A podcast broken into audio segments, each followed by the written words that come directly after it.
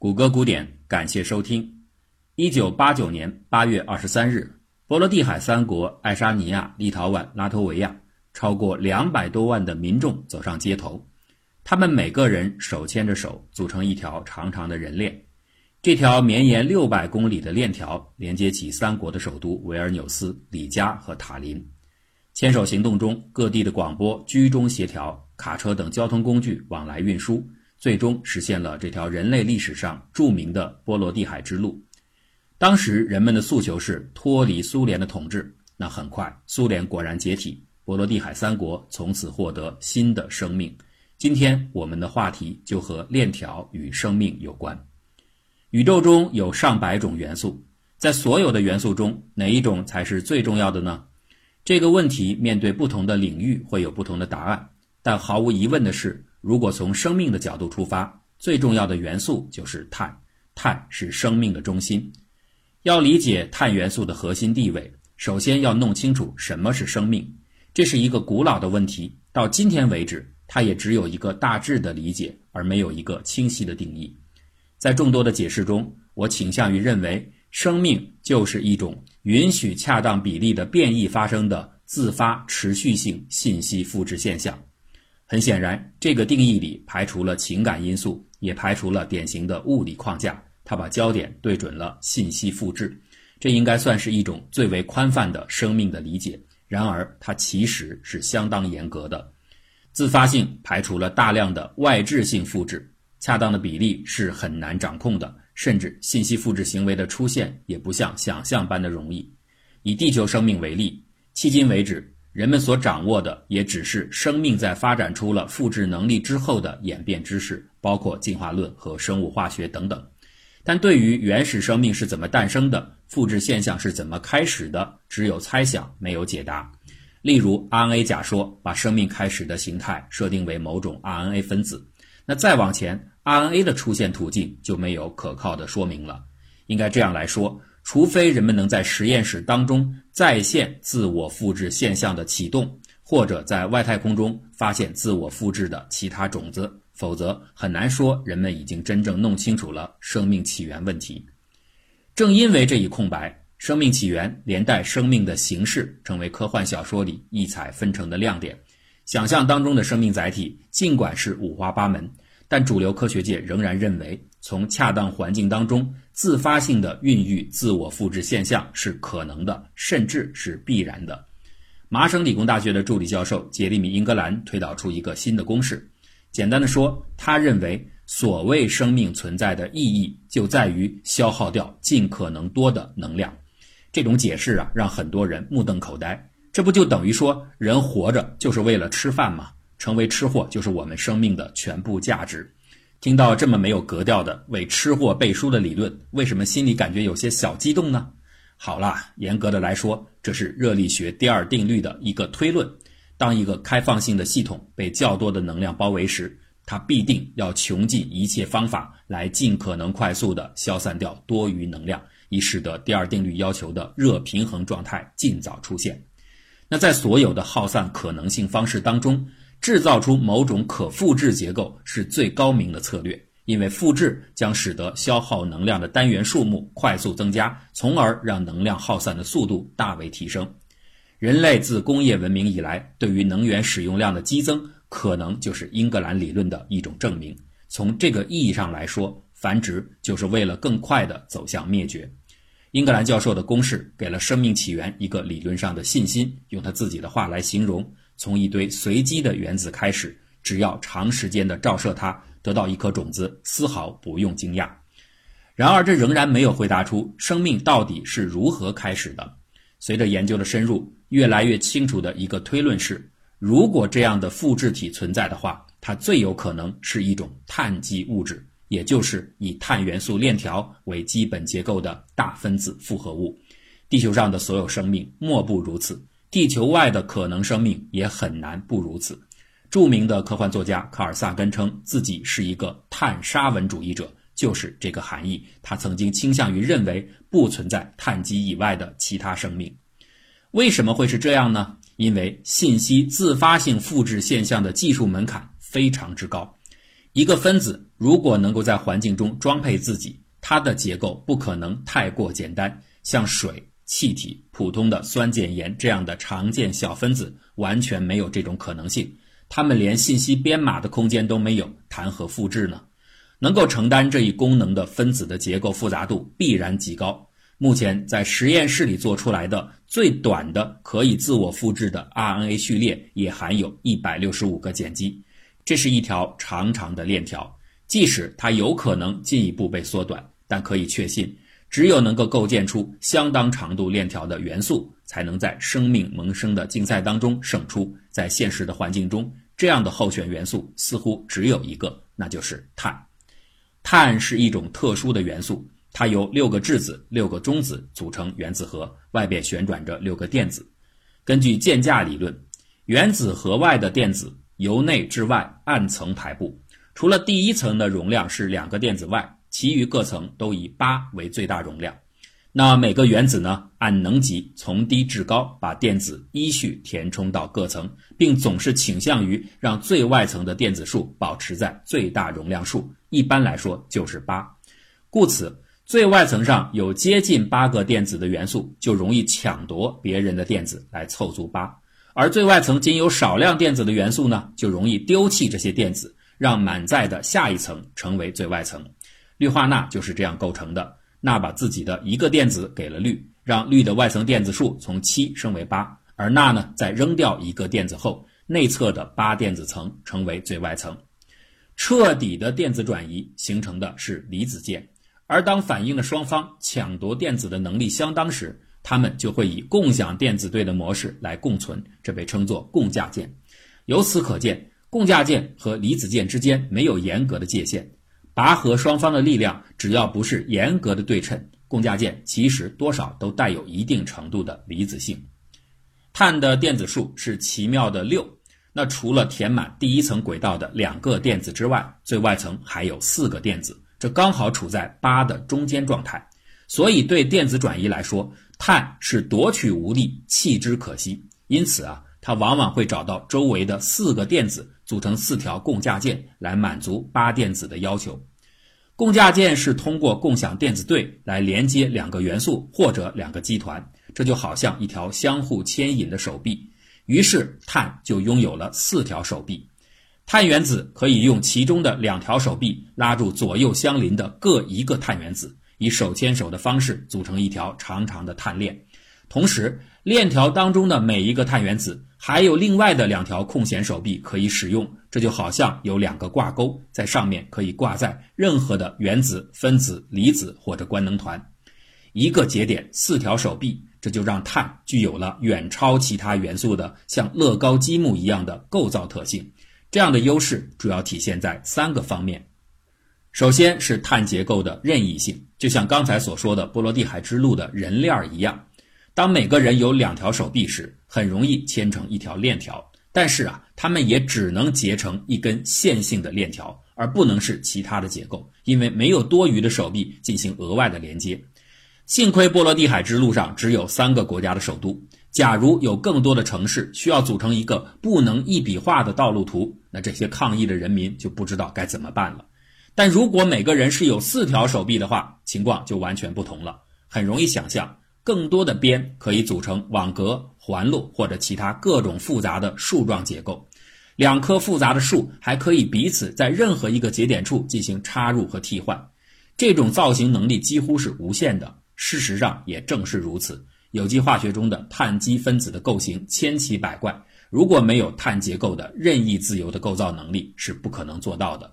结构的复杂性就保证了信息编码与复制功能产生的可能性。其次，挂钩也是很重要的。碳链本身往往只是一种骨架，真正用处大的通常是挂钩上挂搭的官能团，比如说。DNA 碳链上挂有用以相互配对的碱基，如果没有碱基，复制是不可能进行的。糖、蛋白质等物质的能量释放和储存机制也要依靠上面的挂钩。水是一种非常稳定的化合物，绿色植物在光合作用下，利用振发的太阳能将牢固的氢原子和氧原子的连接切断，这就释放出异常活跃的氢原子，当然还有氧气。不安分的氢元素刚要裹挟着太阳能横冲直撞，光合作用马上就把它封装在了自己的生产流水线碳链条上，这样氢元素含有的能量就作为势能被储存在碳氢键当中。这个过程制造的产品就是糖。稍后，当动物或人吃掉植物时，糖进入体内，随着呼吸获取的氧气的到来，氧原子把氢原子从糖的碳链上摘取下来，重新结合为水。当氢被从碳链上卸下之时，原先封存在其中的巨大势能得以释放，用来供给身体的需要。这就是整个能量通货的储存使用过程。可以这样来比喻：氢元素就像是多动而充满能量的小孩。一开始，他们和杨老师待在一个班里，不能乱动。随着放学铃声的响起，光合作用的能量被输入，小孩的活性准备开始释放。但是他们却马上被门口的校车接走了，安排在一个一个的座位上。此刻，他们虽然浑身是劲儿，但是呢，却只能老实的待在校车上。这些叫做碳链的校车开到了目的地，小孩们终于可以下车活动，一展身手。而最后，他们又被杨老师重新带走。实际上，我们在生活之中更熟悉的一种碳氢化合物的能量释放方式是燃烧。当你使用天然气时，整个过程的本质和前面所说的原理大体相似，只不过燃烧是一种剧烈的反应，持续时间短，能量密度高，而我们的身体呢，更需要缓释型的能量来平稳持续的供应人体需要。这个时候，一条长长的碳链所携带的氢就显示出了优势，它可以在煤的催化下缓慢的燃烧，一点点的让氢脱离骨架，供应能量。这就类似于让校车里的小孩从车门口逐次下车，而剧烈的燃烧呢，则是放学之后让所有的孩子一股脑地冲出校门。显然，前者要更有秩序，也更加平稳。作为骨架的碳链本身和氧气也可以结合释放能量，这同样也是一种燃烧。只不过和挂钩上的氢元素相比，碳链自身的能量密度要低得多。故此啊，它主要还是提供结构的支撑作用，而不是用来储能。这就是为什么天然气比石油的热效率高，而石油又优于煤炭的缘故。因为含氢比例是天然气高于石油，石油高于煤炭。还有一个方面赋予了碳元素独特的优势，那就是碳键的多样性，这导致了旋转构型。碳既然有四条手臂，就不是必然的非得用其中的两条来组成碳链，用另外两条来当挂钩。它完全可以用两条手臂同时拽住同一个碳原子，形成所谓的双键。在化学符号上，双键被表示为两条平行短线，这容易给人们一个假象，好像双键是一般粗细的两条胳膊。其实不然，这两条胳膊，一条如同右臂，非常的粗壮；另一条如同左臂，相对的瘦弱。在化学上，强壮的共价键叫做西格玛键，细弱的共价键叫做派键。为什么两条手臂会不均匀呢？我们都知道，原子核外的电子并不像绕着恒星转动的行星，也不存在所谓的轨道 （orbit）。事实上，行星轨道之类的电子的模型啊，是量子力学出现之前人们的想象。后来的人们只是遵循习惯，沿用了轨道 （orbit） 这个词。那为了区分，也做了微小的调整，叫做 orbital。轨道是电子处在单一量子态的一个独立空间，任何一条轨道内不会有两个完全相同量子态的电子共存，这叫做泡利不相容原理。轨道是电子波函数的表示，它的形状如同一朵云团，大体对应着电子出现的概率密度。这样啊，电子的能级与轨道计算就成了名副其实的云计算，因为需要算出电子云的形状。对含有多个电子的原子来说，它的原子云的内部有很多的小云团，这被称作电子亚层，其实也就是轨道。比如说 s 轨道、p 轨道、f 轨道、d 轨道等等。能量越低的轨道，它的小云团的尺寸就越小，而不同的小云团的外形也不尽相同。比如说 s 轨道是对称的球形，p 轨道呢是沿着三个坐标轴分布的三种亚菱形。由于泡利不相容原理的存在，电子呢要在这些小云团之间挤来挤去，同时还要兼顾所谓的伸展均衡性，这就让一个原子在整体上的电子云形状和天上的云团一样变化多端。应对这种变化有两种处理方式，一种是在经验规则下直接以原子轨道的相互杂糅为模式，另一种呢是以分子轨道为整体考察对象，视其为原子轨道的线性组合。这两种方法各有优缺点，但都属于近似计算。简单的说，按照一般的规则，电子应该依照能量的高低逐步的填满这些小云团。然而，电子并不总是遵守秩序的，它们有时呢又会倾向于把小云团给打乱，制造出新的却更加均匀的大云团，这叫做轨道杂化。甲烷的正四面体结构就是杂化的产物。有时杂化并不是在各个坐标轴方向同时发生，部分的云团被杂化，而另一些呢依然保留原先的小云团的形态。从量子力学的观点来看，化学键就是电子云的重叠。因为是共享的电子把两个原子粘合在一起的。当两个 p 轨道的哑铃形的云团彼此靠近重叠时，它们远端的电子云的交叠区域就成了派键；而当完全是轴对称的两个电子云交叠时，形成的就是西格玛键。交叠云的大小决定了键的强弱，所以充分相交的西格玛键远比少量相交的派键更为强固。这里啊，也可以顺便解释一下。为什么键价理论当中原子的最外层都得是八个电子？八这个数目来自于 s 轨道和 p 轨道的电子容量总和。s 轨道是球形，可以填入一对自旋相反的电子；p 轨道呢是沿着三个坐标轴分布的三个亚铃形，可以填入三对自旋相反的电子，故此共计是八个。由于电子排布规则要求主量子最小化。所以，每当更大容量的 d 轨道和 f 轨道即将暴露在外时，那 p 轨道和 s 轨道一定已经出现在了更靠外侧的地方。所以，最外侧始终是八个电子。如果不理解这个解释过程，没有关系，你只要记住双键是两条粗细不一样的手臂即可。那这有什么用呢？我们还是给大家举个例子：一九九三年九月十三日，这是巴以和谈艰辛历程当中最接近成功的一次。时任以色列总理拉宾和巴解组织领袖阿拉法特一笑泯恩仇，在白宫前第一次握起了手。善于捕捉细节的人也许会注意到，拉宾笑的并不是那么自然，或者说他几乎没有笑，因为他最初并不想与会。就在短短几个月之前，美以政界还普遍的视流亡突尼斯的阿拉法特为恐怖组织头子，但为了达成历史性的和解和成就克林顿的促谈功绩，会谈依旧进行了。以色列和美国方面觉得双方的握手是可以的，但他们特别担心以拥抱和接吻出名的阿拉法特会突然给拉宾来一个熊抱，甚至是舌吻。为了避免这尴尬的一幕出现，幕僚们特别想到了一个预防方法，就是在两个领导人右手相握时，同时用自己的左手牢牢地握在阿拉法特的右臂上方，这样他就是想拥抱也不成了，因为手臂被固定在一个特定的角度，形成了双剑。碳链的双键就是这个道理。如果只有单键的话，两边的基团是可以任意扭转的，但用了双键连接之后，旋转便无法进行。共价键和双键乃至三键的多样化存在，为许多碳基化合物提供了固定的角度。比如说，糖都是右旋的，氨基酸都是左旋的，这样的旋转构型称为手性。它对于酶在化学反应发生时识别特定的基团提供了关键的特征。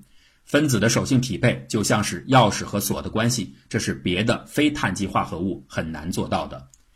在化学元素表中，硼元素、氮元素与碳相邻，然而尽管只是多了或者少了一个电子，却都让它们无法拥有碳一样的构造性能。和碳位于同一族的硅元素与碳的性质最为接近，它的外层同样是四个电子，能够构成四个共价键，也就是说，硅也拥有四个挂钩。但问题是。硅原子比碳原子的体积大出许多，这就让它们的挂钩的表现完全不同。碳碳键的连接好似是两个人手牵着手，而硅硅键的连接呢，好像是两个姚明勾起小拇指。很明显，小挂钩连起的大块头是极不稳定的，也很难出现更加复杂的结构和旋转构型。所以，硅氢化物的硅链长度最多超不过八，这对于生命来说实在太短了。硅的轨道杂化造就了硅氧键的牢固，所以啊，形成的纯硅链往往会被氧所破坏。那利用硅氧键的强固构建链条倒是一种可能，这就是聚硅氧烷。但是要形成各种的官能团，往往还需要碳的参与。硅化学领域的研究大奖叫做基平奖，从1962年创立到现在，人们还没有获得任何一种可以和碳基物质相类似的、具有生命潜质的硅基材料。碳链的长度保证了信息编码的储存空间，碳结构的任意性覆盖了复制所需的功能分子，碳键的多样性提供了充分的识别特征。碳和氢氧等元素的互动成就了能量的循环。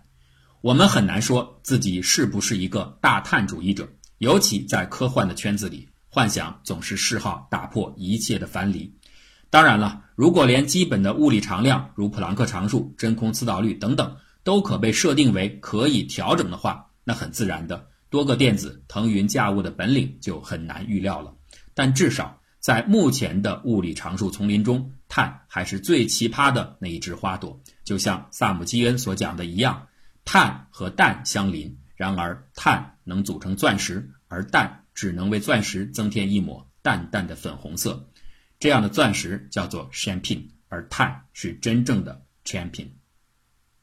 我们的付费节目《谷歌杂谈》的第一季、第二季以及《新青年》都在我们的微信公号里销售。感兴趣的朋友，欢迎大家关注我们的微信公号 “Google Gooding”。